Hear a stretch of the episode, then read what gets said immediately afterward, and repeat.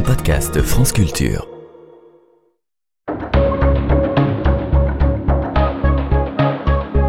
Les pieds sur terre. Sonia Kronlund.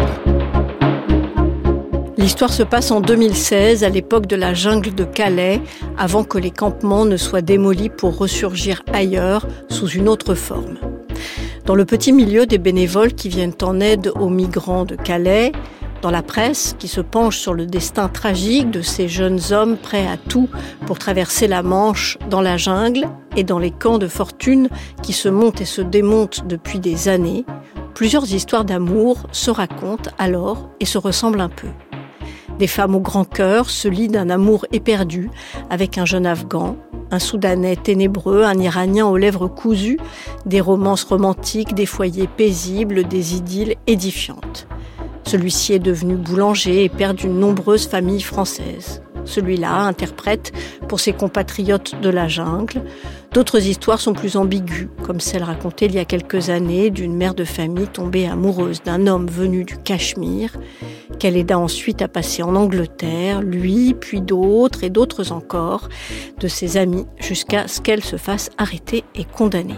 L'avait-il aimé L'avait-il utilisé Ou les deux Comment s'était-elle retrouvée à lui proposer spontanément de faire des passages dans le coffre de sa voiture Aujourd'hui, c'est une belle histoire, mais une variante plus politique qui se déroule en 2017 quand on appelait encore l'extrême droite le FN, un parti dont la femme amoureuse est alors militante ou ex-militante. Un récit de Stéphanie Dabadi dont je vous dirai l'épilogue tout récent à la fin de votre écoute. T'as bien dormi? Ah oui, j'ai bien dormi. Je me suis couché vers 11h, mais je me suis levé, il était 6h30. Et toi? Le temps de papoter, ça fait un petit 3h du matin. Je m'appelle Béatrice, j'ai 44 ans. Je vis euh, dans un petit village à côté de Calais avec ma maman et mon fils de 19 ans. Et euh, ma vie a totalement basculé euh, il y a deux ans maintenant et elle sera plus jamais la même.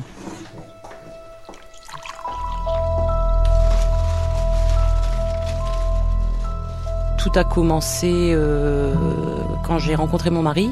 J'étais âgée de 20 ans, donc euh, rencontre euh, en discothèque. On avait un écart d'âge de 17 ans. C'était quelqu'un de mûr, d'accessible, de joyeux, de quelqu'un qui me correspondait. Donc vie maritale, on prend un premier appartement, lui travaille en tant que fonctionnaire de police. Il était à cette époque-là affecté à la police des frontières de Coquel. Et euh, moi, à cette époque-là, je travaillais en intérim euh, au niveau des usines euh, de transformation, de conditionnement. Donc ça a été de l'intérim pendant une dizaine d'années. Au tout début, on s'est connus, tout allait très très bien. Et puis il y a eu un élément déclencheur, ça a été la naissance de mon fils. Quand le, voyez, mon fils avait six mois, il y a eu une mutation. Donc il a été muté, il s'est retrouvé dans un dans un commissariat de, de petite ville. Il a très mal pris sa mutation professionnelle parce qu'il s'y attendait pas du tout. Donc frustré et puis euh, je pense qu'il devait, euh, il y avait de la colère aussi, la colère de changement de poste qui n'était pas demandé et euh, de tomber bah, avec des collègues qui avaient tendance aussi un petit peu à, pas tous, hein, mais quelques-uns avaient tendance aussi à être alcoolisés le soir après le travail. Donc bah, ça a été le, le cercle vicieux et puis bah le le fléau peut être l'alcool aussi dans, un couple, hein, ça détruit beaucoup de choses. L'ambiance à la maison s'était tendue, donc euh, il n'y avait pas d'activité, euh, je veux dire, périscolaire avec mon fils, étant donné que tout tournait autour de, ses amis et puis euh, des soirées à la maison, donc une vie plutôt repliée sur soi-même. Ben après, on, fait avec, on, on supporte. Moi, j'avais pas d'amis en fait. C'était euh, son groupe d'amis à lui euh, exclusivement. L'écart d'âge faisant euh, beaucoup de jalousie. Pas le droit d'aller à l'extérieur toute seule, ainsi quand même pour faire les courses et encore, le temps était compté. Ça a été une période assez difficile.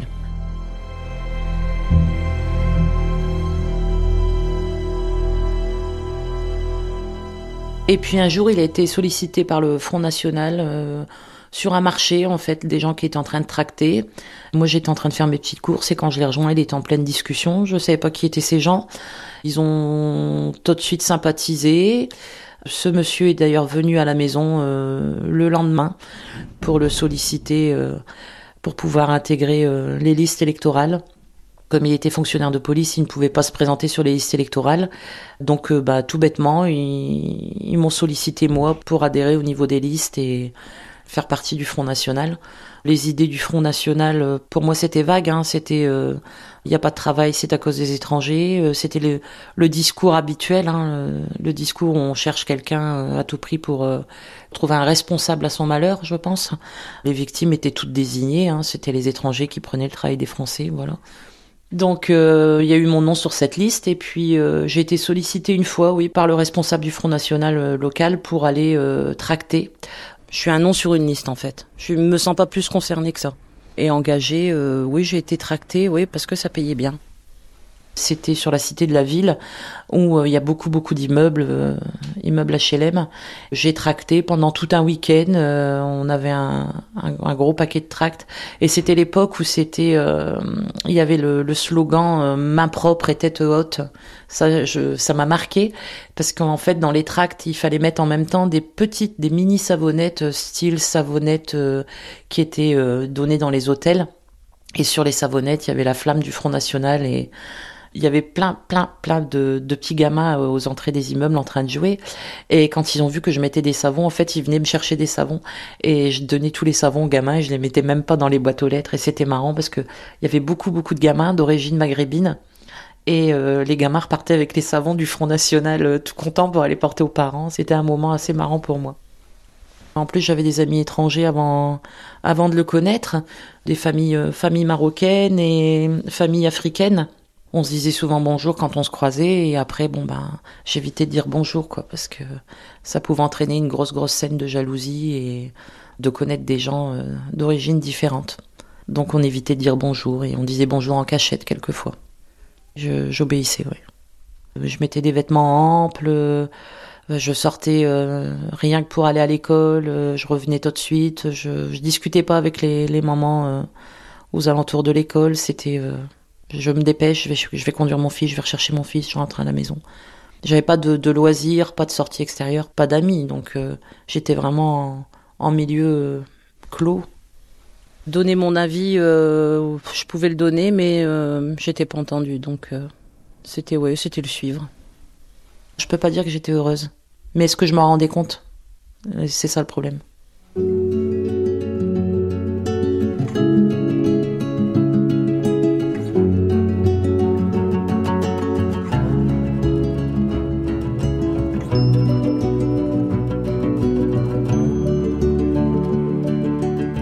Mon mari m'a réveillée parce qu'il sentait très mal.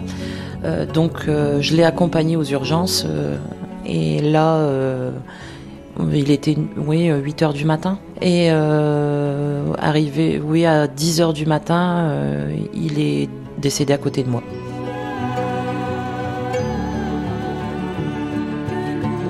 Et euh, là, ça a été la catastrophe parce que je me dis comment je vais faire pour annoncer ça à la maison? Donc euh, j'ai pris la voiture, j'ai fait la route pour rentrer.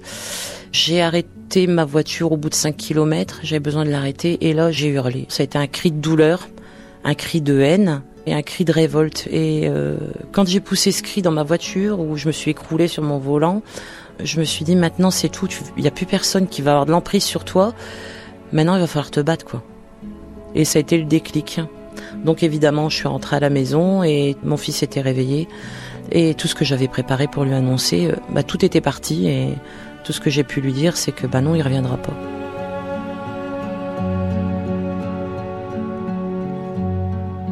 Et euh, là, je, reviens chez ma mère à la campagne. Je change de métier aussi. J'étais aide-soignante, donc euh, travailler de nuit, c'était pas simple. Donc, et je deviens formatrice pour adultes pour euh, des personnes qui peuvent intervenir au niveau du domicile, en structure, personnes âgées, personnes handicapées, pour euh, leur préserver l'autonomie. Et ouais, franchement, c'est, je me dis ça y est, t'as trouvé ton métier. Là, à partir de là, j'ai dit maintenant, il faut que je m'occupe un peu de moi profiter, euh, ne serait-ce que de, de, dire aux gamins, bah viens, on, part, on prend la voiture et puis on va aller manger un morceau quelque part, ou on peut aller à l'extérieur, on va pouvoir aller faire un tour à la plage, ou c'est tout des choses basiques que j'ai pas fait pendant 20 ans. Alors souvent, on voit des, des personnes venir à la mer, faire 500 km en voiture, et nous, on habite à 5 km et jamais aller à la mer. J'avais l'impression que mon fils était ben, dans, dans, une petite cage dorée, quoi. Donc, euh, et puis moi avec. Et puis un jour, je sors de mon centre de formation, je ferme les portes hein, parce que j'étais dans une, un petit bâtiment individuel. Ma voiture était garée devant, je mets une chaîne sur le portail, le cadenas, et là il y a un garçon qui, un jeune garçon qui passe de l'âge de mon fils, donc 18 euh, ans à cette époque-là, et qui me dit hello et qui me sourit. Un grand noir souriant. Il avait un blouson de cuir noir, un survêtement, une paire de baskets, euh, tout simple. Et euh, je lui réponds hello avec un sourire aussi. Et là, il part pour continuer son chemin. Et quand je ferme le portail, il fait demi-tour et il me demande pour euh, savoir si je peux l'emmener jusqu'à la jungle. Donc la jungle, pour moi, c'était, je savais à peu près où ça se situait par les médias, par rapport à mes stagiaires, mais la route exacte je connaissais pas, donc je dit, bah, alors avec un anglais catastrophique, je lui ai dit go to my car, monte dans ma voiture et si tu me fais voir le chemin. Euh, et c'est ce qu'il a fait et je l'ai ramené jusque l'entrée de la jungle. Par rapport à la ville, on est à 3 km du centre-ville. Là, il descend de la voiture et, et moi, je, j'étais juste à l'entrée, mais rien qu'à l'entrée, ça a été le choc. Pour moi, c'était, je voyais ça de très très loin. Déjà, nous, euh, quand on habite dans les petits villages, on entendait les personnes âgées dire c'est plein de Kosovars. Automatiquement, les migrants, c'était des Kosovars. Et euh, les gens étaient là et il y en a qui voulaient l'asile, il y en a qui voulaient passer. On comprenait pas trop en fait pourquoi il y avait autant de monde à cet endroit. Puis en travaillant à Calais tous les jours, j'avais jamais eu de problème, je les voyais passer sur le trottoir. Euh.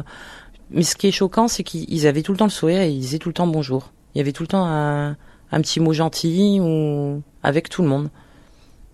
De voir autant de bâches, autant de tentes, je me suis dit mais c'est quoi? On est où là? On n'est plus en France. Il y avait une, dame qui était euh, agenouillée au sol avec son bébé dans les bras. Euh, il faisait froid, il commençait à pleuvoir, euh, la nuit qui tombait aussi. Et je me dis mais tous ces gens-là vont faire comment cette nuit Les gamins ils vont avoir quoi pour se chauffer pour en fait, on, on voyait vraiment, de, même en habitant à côté, on voyait vraiment tout ça de très très loin. On était à milieu, enfin moi j'étais à milieu de m'attendre à un décor pareil. Puis cette odeur quand on arrive, l'odeur de l'usine qui est juste à côté, c'est une usine euh, qui est classée Céveso.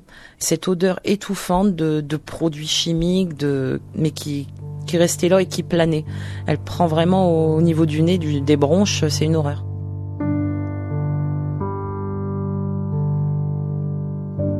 Je pense que c'était la maman au sol, avec son enfant dans les bras. Je, ça a été là le déclic. Elle était jeune, elle avait peut-être, euh, allez, elle avait 25 ans peut-être. L'enfant avait pas plus de trois mois la voir comme ça assise dans la boue et c'est vraiment choquant. Donc là, je suis repartie directement chez moi et euh, tout le temps de la route, euh, ça a été euh, la petite révolution dans la tête en disant là, il faut bouger, il y a quelque chose à faire, il faut bouger. Quoi, on peut pas laisser faire ça en France. Et dès que je rentre à la maison, je commence à mettre sur Facebook, réseaux sociaux, je regarde ce que mettait le contact que je connaissais qui était bénévole là-bas.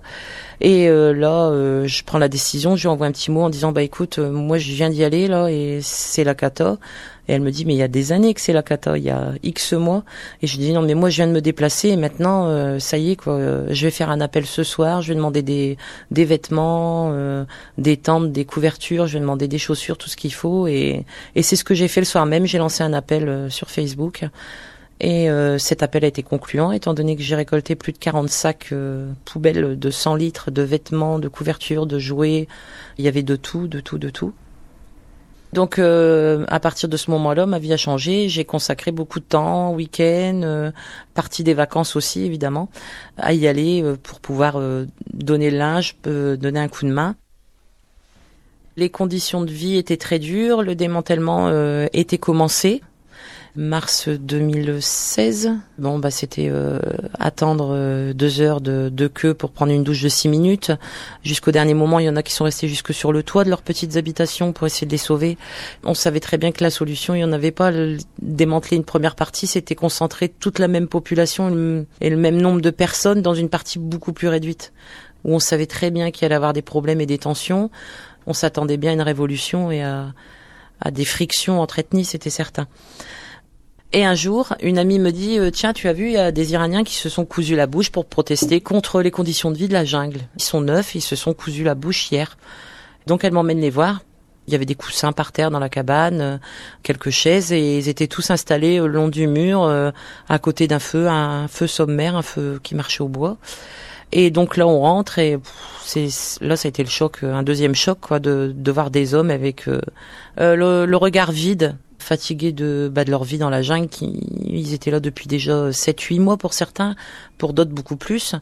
Et euh, dès le premier regard, je croise le regard de Mokhtar en fait. Il est vrai que j'ai un blocage euh, parce qu'il y a une, douceur dans le regard. On s'est vu et à chaque fois, dès que j'essayais de regarder vers lui, il regardait vers moi aussi. Donc on avait l'impression qu'on voulait, on voulait pas se regarder, mais qu'automatiquement, quand l'un des deux prenait la décision de regarder l'autre, les regards se croisaient à chaque fois. Moi, j'étais plutôt, euh, plutôt gênée. Lui, plutôt, je voyais un côté timide en fait. Alors je ne sais rien du tout, à part qu'il est iranien, qu'il s'est cousu la bouche, je ne sais rien du tout de lui. Donc je ne sais pas s'il est marié, je ne sais pas son âge, euh, je prends pas plus de renseignements sur lui. Euh, tout est chamboulé à l'intérieur. Donc il y a le coup de foot qui vient de se faire, il y a le cœur qui parle et il y a la tête qui reste froide en disant mais non non non, t'es là pour aider. Je prends pas plus de renseignements, j'essaye pas de savoir qui c'est, je ne sais même pas son prénom et euh, je pars après acheter des jus de fruits avec euh, avec une petite paille pour pouvoir leur rapporter le lendemain pour qu'ils puissent au moins euh, pouvoir boire et et pas rester avec le, le, ventre totalement vide. Donc et un jour, on m'apprend que les bouches cousues euh, ont retiré les points de suture de, de, leur bouche et mettent fin à leur euh, à leur protestation et qu'ils sont partis. Je suis contente qu'il y ait un terme à, à cette protestation. Comme il n'y a rien eu entre nous à part les regards, il y a il n'y a pas beaucoup de questions qui se posent la vie continue en espérant qu'ils arrivent à faire leur bonheur. C'est tout ce qui m'a porté pour moi.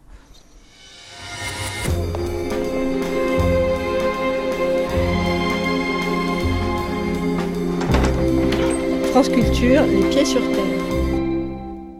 Un mois et demi passe. Je continue à aller à la jungle. Il y a un moment donné, sur les réseaux sociaux, il y a un appel qui est fait. Euh, un bénévole euh, m'annonce qu'il a euh, chez lui euh, récupérer deux Iraniens qui s'étaient cousus la bouche, mais qu'il a des difficultés financières, euh, deux bouches en plus à nourrir, euh, j'y arrive pas. Est-ce que tu pourrais pas les prendre un moment chez toi, c'est histoire de deux trois jours pour trouver une solution? Donc évidemment, je savais très bien que la solution c'était les aider à passer en Angleterre. J'ai dit oui. je me suis concertée avec avec ma mère et puis mon fils évidemment. Donc le mercredi, je passe chez lui. J'arrive et là, la surprise, la porte s'ouvre, euh, on me demande si je veux un café, je m'installe à table et dans le canapé, euh, les deux Iraniens sont en train de regarder un film avec les enfants. Et parmi ces deux Iraniens, il y a la fameuse personne avec un regard si doux euh, qui était présent et qui se lève tout de suite, qui vient s'asseoir à table, qui vient me dire bonjour. Il me décroche pas. En fait, il est tout le temps accroché à mon regard et je me dis mais ça va pas recommencer, c'est reparti, c'est reparti. Et là je me dis au secours parce que là tu vas l'avoir à la maison. Et il est tout souriant en fait. Il arrête pas de me taquiner. Et il répète tout le temps la même phrase. Oh là là, qu'est-ce qu'elle a un bon parfum, qu'est-ce qu'elle a un bon parfum. goût de parfum, goût de parfum. Donc il y a le cœur qui s'emballe une deuxième fois évidemment. Ils arrivent chez moi, on met tout en place euh, à la maison pour les accueillir. Je leur laisse ma chambre. Ils m'installent Google Translate sur mon portable. J'en apprends un petit peu plus sur leur vie, sur leur parcours, sur leurs origines. Euh, j'arrive pas à décoller euh, de son regard, j'arrive pas à décoller de tout ce qui dégage en général. Et deux jours après, on s'embrassait pour la première fois et on passait notre première nuit ensemble. Ça a été magique.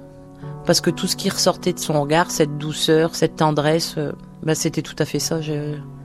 Donc là, j'apprends tout de lui, en fait. Tout. Il me raconte, il me raconte. Lui a quitté son pays euh, par rapport à la religion parce qu'il était chrétien dans un pays euh, musulman, l'Iran. Donc il a, il a quitté son pays, il a laissé toute sa famille là-bas et ça faisait huit mois qu'il était dans la jungle en fait, avec euh, de nombreuses tentatives de passage. Donc il m'a raconté combien de fois ils ont essayé d'escalader les grillages, de passer dans les camions, de, se faire attraper, d'être lâchés, de toutes les tentatives, la vie dans la jungle, tout ce qu'ils ont vécu pendant huit mois la traversée, la Méditerranée, euh, voir les décès à côté d'eux, un bateau qui coule, euh, des femmes, des enfants, des vieillards, euh, tout le monde partir à l'eau, se noyer, toutes ces images-là, tout. Je me suis dit, bah, maintenant je comprends pourquoi pour eux c'était une broutille de ce coup de la bouche dans la jungle, quoi, parce qu'après avoir vécu tout ça, Et là, je comprends la démarche aussi de ce coup de la bouche parce que je me dis, ils n'ont plus rien à perdre.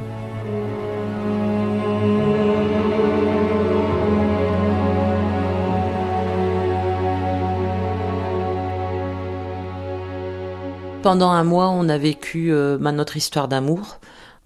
Je l'ai annoncé à ma mère, je l'ai annoncé à mon fils aussi, parce que je voulais à tout prix qu'il soit au courant de, de ce qui se passait à la maison et qu'il comprenne bien que c'était pas un coup de tête. Et euh, mais Mokhtar avait son idée en tête. C'est son idée, c'était l'Angleterre. C'était le but qui s'était fixé et ça faisait un an qu'il essayait d'atteindre ce but. Donc euh, un mois après leur arrivée, on a, on a donc acheté un bateau pour qu'ils puissent partir. Euh, tous les trois, ils étaient à trois à partir. C'était un bateau six places. On l'a trouvé sur un site internet, sur un site de petites annonces euh, gratuit. J'ai emmené Mokhtar voir ce bateau. On a regardé l'état général, le moteur, euh, tout, tout, ce qui était autour, la sécurité, les gilets de sauvetage. On les avait préparés euh, comme des pêcheurs, pour les faire passer pour des pêcheurs. Le nom du bateau avait été changé aussi. Là, on a appelé le bateau Libertad. Et euh, on leur a mis un, drapeau belge aussi sur le bateau parce que quand c'est des, Belges, on s'arrête pas, on laisse les Belges pêcher. Donc on leur a acheté des cannes à pêche aussi. Hein. Ils étaient habillés en pêcheurs. En fait, c'était trois pêcheurs iraniens qui traversaient la, Manche avec leurs casquettes. le départ était prévu à 4 heures du matin et ils sont partis en Angleterre. Lui, il m'a dit au revoir, moi je lui ai dit adieu. J'étais persuadée qu'ils allaient pas sortir vivants de, de cette traversée. J'en étais persuadée. Toute la journée, j'ai, scruté pour voir s'il y avait des, nouvelles sur leur traversée, s'ils avaient été arrêtés. Donc je regardais côté français. Et puis d'un seul coup, j'ai eu le déclic à 18h30. Je me suis dit, mais sont peut-être côté anglais. Donc j'ai fait les journaux anglais et c'est là où je suis tombée sur un article euh, d'un journal anglais qui expliquait que trois Iraniens avaient été secourus, mais dans les eaux euh, côté territoire anglais. Là, ça a été le cri de joie le soulagement de se dire, mais ça y est, ils sont vivants, ils sont vivants, ils ont réussi. Et là, j'étais soulagée, mais euh, frustrée de ne pas pouvoir euh, l'avoir au téléphone et de ne pas avoir de nouvelles. C'est euh, au bout de deux jours où j'ai reçu un, une invitation via Messenger. Et euh, là, j'ai vu tout de suite la phrase s'afficher euh, c'est moi, c'est Mokhtar, je suis avec le portable de quelqu'un. C'est pour te dire que ça y est, on est arrivé, tout va très bien pour nous, t'inquiète pas, et je t'appelle dès que je peux, je te donne des nouvelles dès qu'on me un téléphone. Et puis quatre jours après, ça a été le coup de fil, tout va très bien, je vais être à tel endroit. et je lui dit, bah, bouge pas, je prends le ferry et j'arrive tout de suite. Alors depuis, on se voit tous les 15 jours. Hein, je, file en Angleterre tous les 15 jours pour le voir. Il y a des frais, c'est sûr. Donc euh, bah, on rogne un petit peu sur tout ce qui est loisir, c'est pas important. Bah, notre histoire, elle est toujours aussi belle. Et on est toujours aussi heureux de se voir, euh, de se retrouver en fait. Bah, une histoire comme ça, je la vivrai plus jamais, quoi. C'est. C'est l'unique. En fait, on tombe amoureux tous les 15 jours.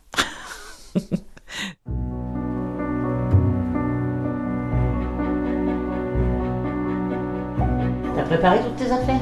T'as fait ta valise? Dans l'urgence, comme d'habitude. Tu pars à quelle heure? J'ai le ferry à 18h30, donc il faut que je, je sois là-bas à 17h30.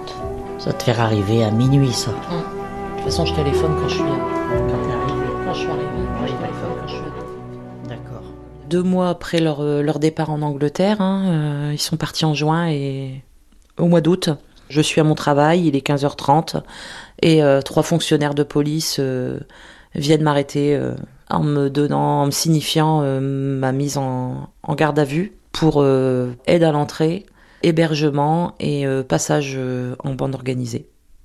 Donc ils m'ont emmené, chez moi à la maison pour effectuer une perquisition.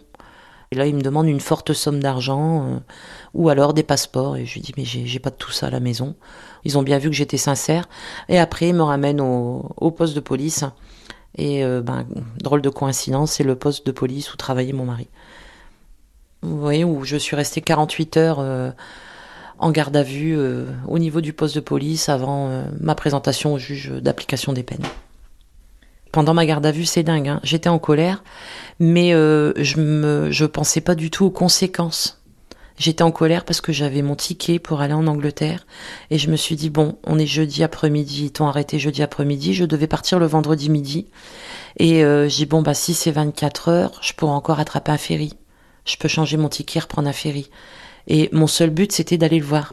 Je pensais pas du tout, euh, ben, je vais peut-être finir en, en tôle. J'ai peut-être plus de boulot non plus. Je sais pas comment il va réagir mon employeur. Une arrestation de police euh, sur le lieu de travail. Euh, j'ai peut-être pu voir mon fils pendant des années parce que non, mon seul but c'était, j'ai mon ticket pour l'Angleterre. Bon là, ça fait 24 heures, c'est pas grave, je peux en racheter un et je vais quand même y aller. Donc j'ai arrêté le jeudi après-midi et emmené au tribunal le, le samedi matin pour pouvoir voir le, juge d'application des peines. Et je suis sortie à midi et demi euh, du tribunal euh, avec une mise en examen, euh, avec les mêmes intitulés, hein, hébergement, aide à l'entrée et passage en bande organisée. Et la date est déterminée pour le, le 27 juin à, à 8h30 au tribunal. Moi, ça m'a révolté, ça m'a touché, ça m'a détruite à un moment donné. C'est le fait de me mettre dans le sous le même statut que des passeurs en bande organisée. Pour moi, c'est des gens sales qui profitent de l'argent des réfugiés. Le fait de m'englober avec ces gens-là, je crois qu'il n'y a rien de pire. Voilà, je sais que j'ai fait quelque chose de répréhensible, j'en suis consciente, mais sans plus que ça, quoi. J'ai pas tué, j'ai pas, voilà, j'ai aimé.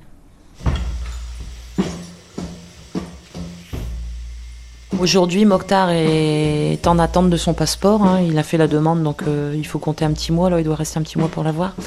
Et euh, bon, il a un permis de, travail, donc il peut rester en Angleterre pendant 5 ans pour, euh, pour pouvoir travailler. Je ne suis pas retournée au bord de la mer depuis la date où ils sont partis. Je pense que je retournerai au bord de la mer quand il va venir. Quand il va venir ici et on va retourner à la même plage. Je vais lui remontrer l'endroit où il est parti à 4 heures du matin. I closed my eyes, opened up my eyes. That made me close my eyes. So then I opened my eyes, like living in a dream.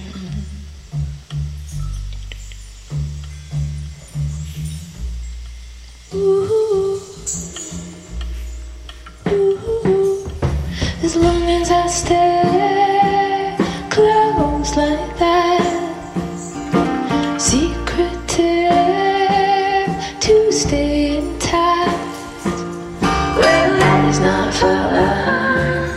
That's why I couldn't trust anyone at all. C'était Calais, mon amour, un reportage de Stéphanie Labadie réalisé par Alexandra Malka avec un coup de main de Benjamin Hu. Merci bien sûr à Béatrice, à sa mère, à Mokhtar pour leur confiance. Cette émission a été diffusée pour la première fois en 2017 et je précise qu'un an après, la Cour d'appel de Douai a reconnu Béatrice Huret coupable, mais l'a dispensée de peine, confirmant ainsi le jugement qui a été rendu en première instance. Et depuis, Également, Mokhtar est revenu d'Angleterre, a épousé Béatrice il y a deux ans. Ils vivent ensemble heureux, sauf que le jeune Iranien n'a toujours pas réussi à obtenir de papier qui lui permettrait de travailler légalement. Ce serait un beau cadeau de Saint-Valentin. Qu'en dites-vous? C'est Valentin Rémy, l'attaché de production des Pieds sur Terre, et c'est Nour Mohamedi, notre stagiaire.